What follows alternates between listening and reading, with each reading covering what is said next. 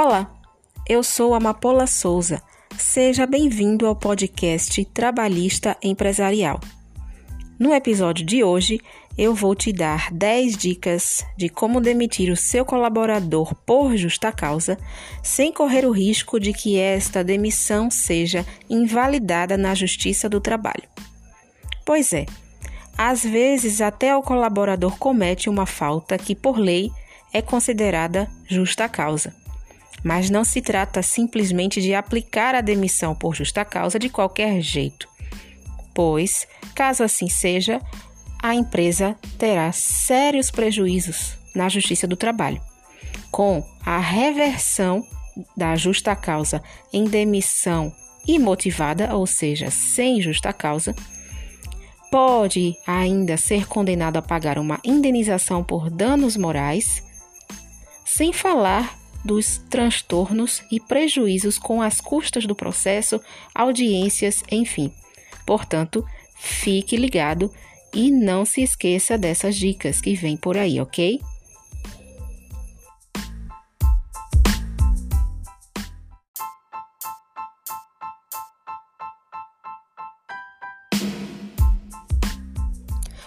Primeira dica de como demitir por justa causa sem risco de invalidação na Justiça do Trabalho. Conscientizar o colaborador. Ninguém pode ser punido por algo que nem sabe que está errado, concorda? Com a justa causa não é diferente.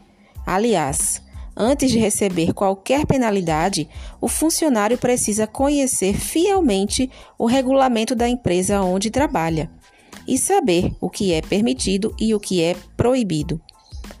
A empresa precisa conscientizar o empregado sobre a gravidade, as consequências de seu comportamento indevido e os prejuízos causados ao empregador. Precisa também explicar de maneira clara e transparente os motivos de sua punição. Ao aplicar uma penalidade mais leve, a empresa deve alertar o colaborador que a reincidência na falha pode gerar a demissão por justa causa.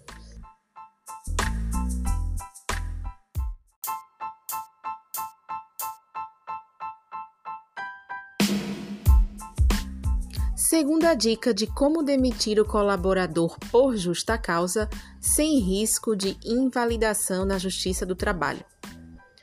Ser razoável. A lei trabalhista não fala nada sobre a ordem ou o momento certo de aplicar a justa causa. Na verdade, ela pode até ser aplicada de primeira. Mas não é porque a lei não diz que a empresa não deva ser razoável e saia demitindo por justa causa a torto e a direito. Aliás, tem muita decisão da Justiça do Trabalho invalidando a justa causa por faltar razoabilidade na aplicação. Mas afinal, o que é ser razoável? Se o colaborador sempre foi responsável e pontual, é razoável demiti-lo por justa causa por conta de duas ou três faltas injustificadas? Se ele sempre desempenhou suas funções com zelo e de repente demonstra desleixo, é razoável aplicar a justa causa de cara? Será que ele não está desmotivado por atitudes negativas da própria empresa? Será que a embriaguez habitual do colaborador não é uma doença? É razoável aplicar logo a justa causa quando cabível antes uma punição menos grave? Essas e outras questões devem ser analisadas a fundo antes de se demitir o colaborador por justa causa. Antes de demitir o funcionário por justa causa, é prudente que a empresa analise o histórico do empregado, seu comprometimento perante a empresa, os motivos que o levaram a cometer a falta, bem como a possibilidade de dar uma outra chance ao empregado. É muito importante que se avalie a possibilidade de aplicar uma penalidade menos grave, uma advertência ou suspensão, antes da justa causa, salvo em casos extremos. Isso também não quer dizer que a empresa não possa demitir o funcionário por justa causa imediatamente. Há casos em que o prejuízo para a empresa é tão grande que não há como resgatar a confiança do colaborador. Resumindo, tudo depende do caso concreto. Uma justa causa que foi razoável numa situação pode não ser em outra. Portanto, fique atento.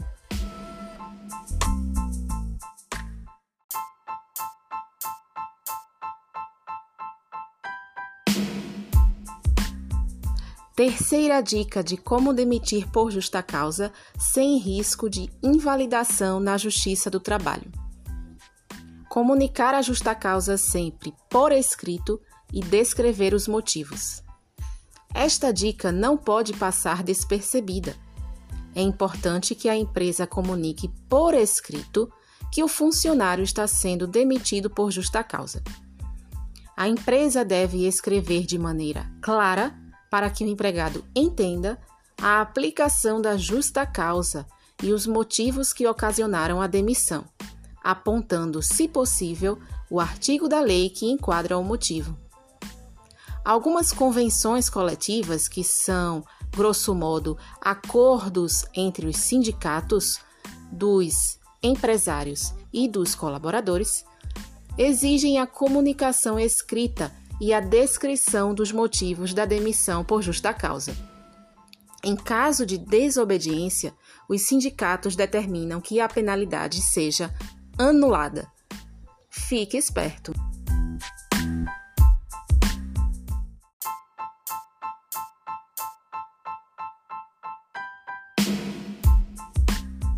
Quarta dica de como demitir por justa causa sem risco de invalidação na Justiça do Trabalho.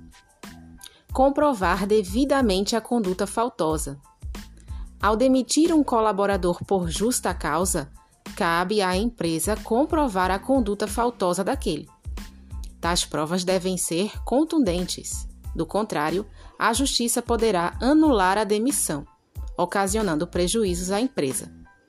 Por isso, é aconselhável que, logo após o incidente, os fatos sejam investigados a fundo, constituindo-se uma comissão para fazer uma sindicância interna, a fim de apurar detidamente os fatos.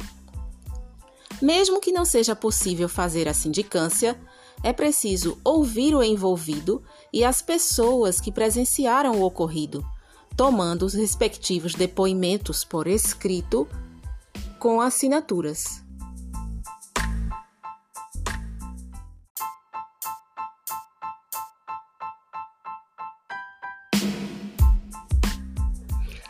Quinta dica de como demitir por justa causa sem risco de invalidação na Justiça do Trabalho. Arquivar as penalidades anteriores. Se você já entendeu a dica 2 e já sabe ser razoável, quer dizer que, sempre que cabível, antes de demitir o empregado, você aplica uma punição menos grave, advertência ou suspensão. Mas de nada adianta aplicar outras penalidades antes da justa causa e não ter como comprovar isso. É muito importante que a empresa arquive todas as penalidades anteriores na ficha do funcionário, para demonstrar que ele já havia sido alertado sobre a possibilidade de demissão por justa causa e manteve o comportamento inadequado.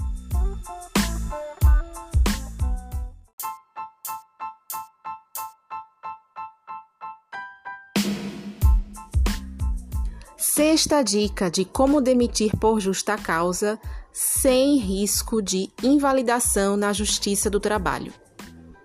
Dar oportunidade para o colaborador se defender. Antes de demitir o funcionário por justa causa, é importante que os fatos sejam devidamente apurados.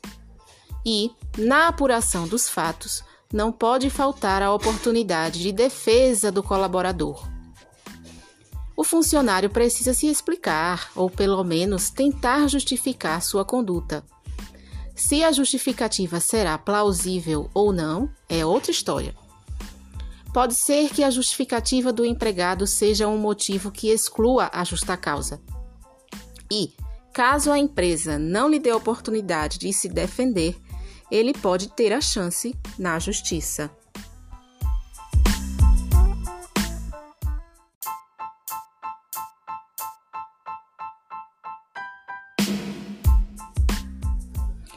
Sétima dica de como demitir por justa causa sem risco de invalidação na Justiça do Trabalho.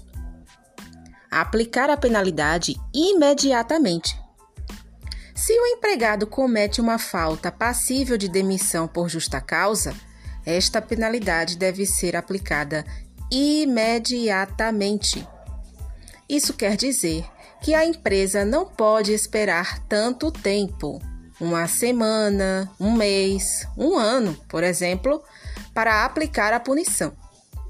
Se a empresa não aplicar a justa causa a tempo, o juiz vai entender que a mesma não pode mais reclamar nada referente à conduta passada e perdoou o funcionário, invalidando assim a justa causa.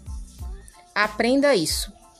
Má conduta do empregado mais prejuízo imediato à empresa é igual a justa causa imediata.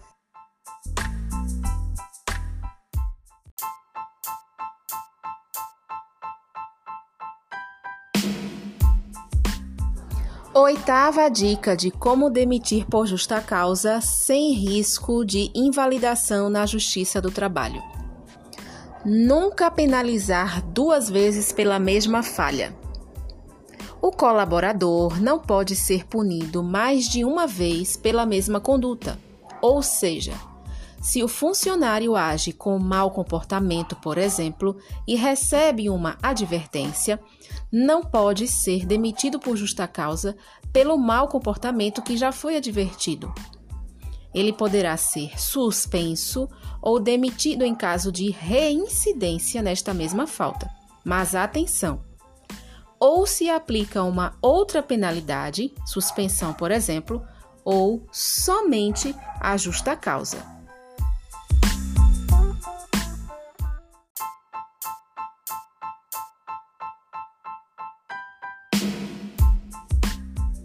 Nona dica de como demitir por justa causa sem risco de invalidação na Justiça do Trabalho. Comprovar o prejuízo sofrido pela empresa. Não basta demitir o empregado e dizer que a conduta dele ocasionou a justa causa. É necessário demonstrar também os prejuízos que a má conduta gerou para a empresa.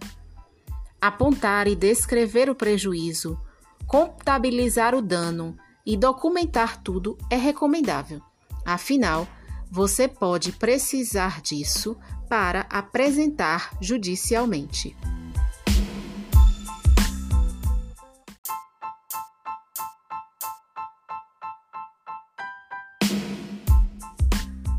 Décima dica de como demitir por justa causa, sem risco de invalidação na Justiça do Trabalho. Não usar rigor excessivo ou humilhação.